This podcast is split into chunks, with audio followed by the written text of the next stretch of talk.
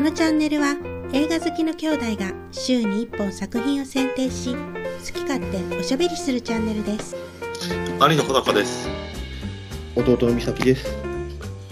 今週紹介する作品はこちらバルド偽りの記録と一握りの真実レベナント蘇りし者バードマンあるいはで2年連続のアカデミー監督賞受賞を果たしたアレハンドロ・ゴンサレス・イニャリトー監督が自伝的要素も盛り込みながら一人の男の心の旅路をノスタルジックに描いたヒューマンコメディはい。ということで、えっ、と、ネットフリックスで配信してる、えーバルド、いましたけども、アレハンドロ・ゴンザレス・イニャリトゥ監督ですねもう言いにくい監督ですけど、言いにくい。まあ、見たので言うと、バードマンと、はいえっ、と、レベナントね、はいこれは見に来ましたねアカデミー賞取った作品でしたアけカどデミー賞とか。結構、バードマンとかは、その、大学生になったすぐぐらいで、うなんていうかーん結構映画によく行くようになってたぐらいやかうら、んうん記憶に残ってて、うん、うん、覚えてますよ、レベナントも面白かったから、うん結構期待してみてんけど。うん、バードマンなんて結構、しょまあ、衝撃的やって、あの当時さ、あのこのワンカットものがさ、まあ、ゼログラビティでか初めてやったと思うんだけど、うん。ちょっと流行ったよね、ワンカットものが。うんうん。やっぱでも、ワンカット戻って衝撃やんな。衝撃。どうバードマンもやっぱりちょっと衝撃やったもん。バードマンも衝撃。本当バに。ードマンも一回も割ってないんじゃないみたいな。だってゼログラビティはちょっと悪いんよ。悪いっちゃ悪いやん。ちょちょっとある。で、悪っちゃ悪いよ。うんそう、1917っていうのもワンカットであんねんけど、あんれも1回だけあんねん。確か。うんうんうん一回かあんうんうん。でも、バードマンはほんまになかったと思う割ってた記憶がないよね。うん。記憶がない。待ってた記憶が。どうやって撮るでっていういや、衝撃やったよね。衝撃。正直話とかそんな覚えてないねんけど、面白かったことは面白かった覚えてる。確かそうそう、落ち目の俳優が、なんか、 うん。うんなんか主役に抜擢されてみたいな、なんかそんな感じの話だった気はするけど、ちょっとあんまり覚えてないよな。覚えてない。まあ、まあ、でも面白かったっていうことは覚えてる。うん、面白かったな、覚えてる。うんうん。でレベナントも面白かったよね。レビナントも面白かった、ディカプリオのやつね。もうやっぱりあれもカットなかったように、この監督の特徴としてね。うーん、そうやな、確かに。うん。言われてみると。はい。という、まあアカデミー賞を取ってる監督よね、もそうですね。はい。メキシコ人監督ですけど。う。はい。うん。そうでしょう。そうとしては。あー、まあまあ面白かった。うんちょっとなあえっと、まあ、いろいろ言っていきたいけど、まあうん、長えなと思ってさ、まあでも、この監督、そんぐらいあるからな、前の時も。まあ2時間40分でしょ。まあ、そうだ。って、レベナントも何分よ。これ、レベナントも長かった記号があんねんけど、156分か。2時間半うわ40分ぐらいあるやんあるじゃそうやな。ちょっとでも、やっぱ家と映画館では感覚違うんかもしれん。ん。うん。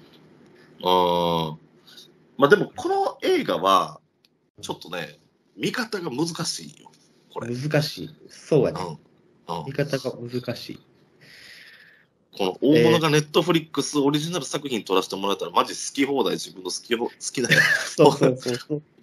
き放題好き放題やり、するねん好きよ、そうそうそう、アルフォンソ・キュアロンのローマみたいなな。そう。そう。もうなんかすごいもう、うん、なんか内政的な映画になるよね。そう、大物はうん結局、どこに行き着くかというと、自分の原体験というか、うんこう内向きに作り出すんよね。うん、まあね。そうそうそうそう。う。で、スピルバーグとかも多分最近、もうすぐ公開するやつとかさ、うんうんうん自分のそうね。はいはい。時のうん体験とか言ってるやんか。で、まあ、それは全然いいねんけど、作家として。それが、エンターテイメント性を考えてくれるかっていうところなんよね。内政的っていうのは、つまり外政的の逆だから、客の方は向いてないわけよ。そうやね。うんそれが非常にうん、特に、うんローマとかは、まだこう、なんて言うんだろうな、現実的な出来事を一つ一うつん置いてる感じがするやん。この話何の意味があんのっていうのはちょっと思うけど、うんそれを通してみないとわからんけど。うんでも、このバルドは、うん虚実混ざってるから、 そう、まあ、これはこのアレハンドロ・ゴンザレス・イニアリっていうの、そう。あのまあ、特徴よね。うんまあ、まあそういうところはそうあったやん、バードマンの頃かそうら。。うん、その虚実入り混じったっていう、そう。なんか本当にもうアーティスティックというか、その評論家に 評価されるというかさ、うんえこれはこれで面白いよ。えそうだね。うん、そう。だから俺さ、ほん俺さ、本当にさ、最初さ、その空を飛ぶカットになるやん。ちょっと空を飛ぶっていうのを表現一と番し最て、初、うん、ジャンプというのか、そうそ飛びきれないっていう感じなのかな。う、ううんん、俺、美咲さんに言ったことがあるかもしれない。これ、全く個人的な話になるんだけどさ、俺、よく空を飛ぶ夢を見るんよ。ああ、それなんか前も言ってたな。うん、で、見て、ああ、なんか、それが空飛ぶ感覚、まあ、そのスクリーンで見てるからさ、俺は、家の、なんか、俺、空飛ぶ感覚みたいなな、みたいな。で、なんか、普通に個人的に思っとってんけど、これ、なんか、最後に思ってんけど、あ、わかった、これ、なんか、まあ、don't think, feel っていうことなんやなと思ったよ。これ、言いたいこと。おーだからもうなるああだから、もうこれは、もう夢を見てるぐらいの感覚で見てくださいよというような暗示やったんやなと思って。ほどね。なるほどね。ういやん。これ、あのーバルドって言うやんか、題名がね。バルドっていうのが、どういう意味なのかっていうと、うん途中でちょっと中音っていうのが、あのー翻訳であったと思うねんだけど、うん。何なのかっていうと、日本で言うと四十九日らしいねんな。ほうほうほう。で、えーっと、四十九日のことも俺そんなよく分かってなかったんやけど、もうちょっと正確に言うと、えーっと、仏教において、うん。うん。えーっと、生と死を繰り返す過程を4分割した時のうん。前世の死の瞬間から次のように生を受ける刹那うん。までの時期における幽体とでも言うべきもの、またはそのような状態である期間うん。らしい。だからや。意味わかったまあ、要わかんはない死んでから、うんえーうん次転生するまでの間ね。うん。ああ、なるほどね。うん。だからやっぱ、あの飛んでる瞬間もそうかもしれんし、一番最後の方にさ、結構こう、平原みたいなとこ歩いてたやんか。うんうんうん。あれなんか結構、みんな見てて思ったかもしれんけど、多分死後の世界というか。うん。で、もうこだからこの監督は、なんやろう、内省してる時に一周したんかなって思った。どういうこと一緒とは。つまり、穂高さんが今言った Don't Think Feel みたいなね。うん。えっと、もう一旦、生まれ変わって、次に行こうじゃないけど、どういうことうーんと、なんて言ったらいいんかな。多分、うん。この方がすごいいろいろ考えてた期間があるんやろうなと思うねん。まあ、そりゃそうやな。ううんん。で、考えすぎた結果、うん。えっと、次生まれ変わろうとしてるんじゃないかなっていう。多分この監督自体もまだあんまり答えがないと思うんだけど、うんうん。あの、次女と、次女ちゃうな長女とプールで話してる時うん。があってんけど、そこで言ってたやっぱこう、白黒はっきりつけすぎないっうん。うんうんうんうん。ていうのがやっぱ印象に残ってんねんな。うん。だから、うーん、なんとなくやけど、内省的にその人が自分を見つめた結果、うん今生まれ変わろうとしてる。そんなに。瞬間っていうのをなんとなく感じた。はあなるほど。ちょっと、俺は、まあ、全然ちょっと美咲が感じてたことはちょっとよくそんな思わなかったけど、うん。まあ、その空を飛ぶシンクで Don't Think Feel っていうのはこれ、この映画を、あの、普通、あんまりこういう映画見ない人だから多分見ると、全然面白くなくないと思うんだ、多分。というのも、その、えーっと、そんなに、うーんと、話が、話あるっちゃあるんやけど、うん。なんか、え、これどういうことみたいな話になっていって、疲れちゃうんよね、これ多分ね。うん。ううん。ん。筋を追っていくと。うん。なんかその比喩的な表現が多いし、比喩なのかはい何なのかもよくわからんけど、これが夢なのか何なのかみたいな。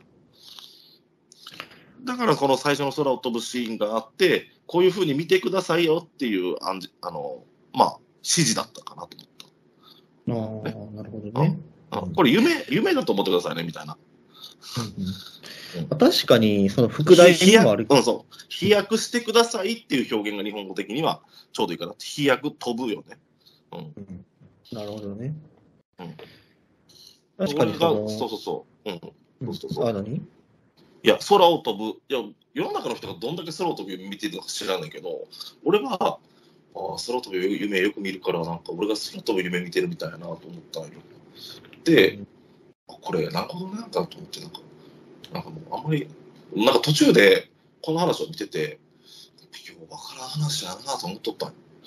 ようわからん話やな、もう。ああ、眠くなってきたと思ってんけど、眠くなってきたと思ってんけど、なんか途中からさ、あ、これ分かった。あんま何も考えん方がええわと思ってみたいやんか。そう思うと面白くなって、これ。ああ、なるほどね。うん。これどういうことや、どういうことやとか、なんか考えんでやめようと思って。えーと思って。でうんうん。も多分、うん、確そういうことだよなと思って。確かに、まあ、内省的っていうことはうん、自分を向けて作ってるからうん、あんまりその誰かに分かってもらおうみたいな、じゃないかもね。うーん、まあそうね。そのエネルギーはそっちには向いてないかもね。うんうんまあでも、確かにやっぱりなんかちょっと感動はしたけどな、やっぱり。それでも。うんまずやっぱこの絵が綺麗やねんな、あ全体あ、あと、通してあ。と、あとこの監督、やっぱりそのさ、カットのつなぎのこだわりが多分すごいよね。すごい。そう。この監督めちゃくちゃ勉強になると思う、このつなぎは。すごい。つなやぎっぱ世、界一やと思うわ。ワンカットじゃないにしても、やっぱ、うんまあまあ長い。うん。まあまあ長いな。で、長くてそのカット切り替わるのがもう、自然っていう表現なんやけど。うん。まあ、連なってるんよね、ちょっと。大体会話とかでは切らないねんな、この人。うん会話してる。シーンとかあったら、大体こうワンカットに撮ったりしてるし。うんうんうん。で、変わるにしても、なんかその新しいカットが始まるところと、まずちょっと合わせるわけよね。そうね。うん。なんかそれはもう心地いいよね、やっぱり、この監督は。こっちいいな。よく言うやん、小高さん。あの、人が会話してる時には、うんこの、一人の顔をバンってアップするんじゃなくて、そうんの、会話してるやつの顔を出してくれよ。よく言うやん、小高さん。ああ、両方ね。そうそうそうそうそう。、そう。そっちの会話を聞いてる方の顔も見たいし、言ってる方の顔も見たいし、っていううん両方見たいから両方映してくれよって言うやん。うん、みたい。そう。そう。だから、それが俺たちの感じる違和感やけど、うん、そういうのは一切感じない。この監督、顔アップとかせんもんな。俺、顔アップって、一番安易なカットやと思うよ。何も考えてないってことね。うん。何かメッセージがあるならいいけどね、そこに。うんで、顔で演技することもあるやん。うん。うんあの、万引き家族のさ、取り調べのシーンの、うんえーっと、安藤サクラだったっけそう、だからこれ必殺技なんよ。顔アップって。必殺技やから、必殺技を多用したらあかんねん。うん。面白いよね、だからやっぱり、この監督は。そう、でもやっぱこうん。の、副題にもあるけど、うん。偽りの記憶と一握りの真実記録と一握りの真実か。だから、まあ、本当に何がや夢で何が本当かわかんないけど、ああ、はいはい、そうね。結構このまず衝撃的な絵で、赤ちゃんを戻すやん、これ最初に。これすごいよな、この辺な。あの映画、ちょっと本当に衝撃的で、見たことないやん、あんな。考えたこともないと思って。そうんなんよ。あ、そういう意味じゃ、やっぱこの映画面白いよね。うん、そう いう、まあ、へんて、ちょっとへんてこなんよ、この映画、やっぱり。よ。へんてこやな。筋はあるんやけど、ちゃんと。筋はあるんやけど、やっぱへんてこやな、この映画。ただやっぱ、自分を投影してるんやろうけど、このうんアレハンドロうん。監督、やっぱ、なくしてんねんって、息子を。うん、そうよね。メキ、まあ、メキシコ人やしなと。メキシコ人。そう、メキメシコキ人。シコ人であり、でもアメリカでずっと活動してて、っていうのは、そうまあ、だからもう完全に投影してるよ。投影してる。ねやっぱ、アカデミー賞とかも取ってるとか、そういうとこも一緒やし。うんえ、言ってたのが、まあ、ウィキペディアに載ってるけど、うん。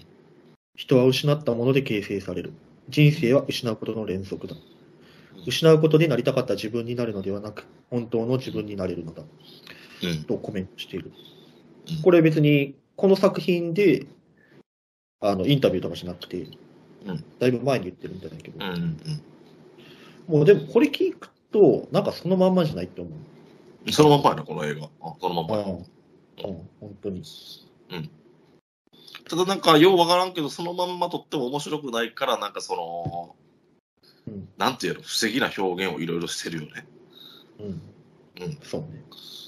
まあ、それを楽しむかどうかやと思う。そうやな。話の中でも。うん。まあ、俺はまあまあ面白かったけど、まあでも、人におすすめできる映画ではない、はっきり言って。うん。多分面白くない人も人によす面白 くない。そうやな。全然面白くなかったっていう人もいっぱいいるやろし。いっぱいいる。うん。俺も最初の方ちょっと眠いなと思ってたけど、もうちょっと切り替えたら、モードを切り替えたらちょっと楽しみ。ああ、なるほどな。まあでも確かに、うん。そういうふうに見てくださいよって言った方が進みやすいかな。うん。このチャンネルでは毎週末動画を更新しますので、ぜひチャンネル登録をお願いします。ではまた来週お会いしましょう。ありがとうございました。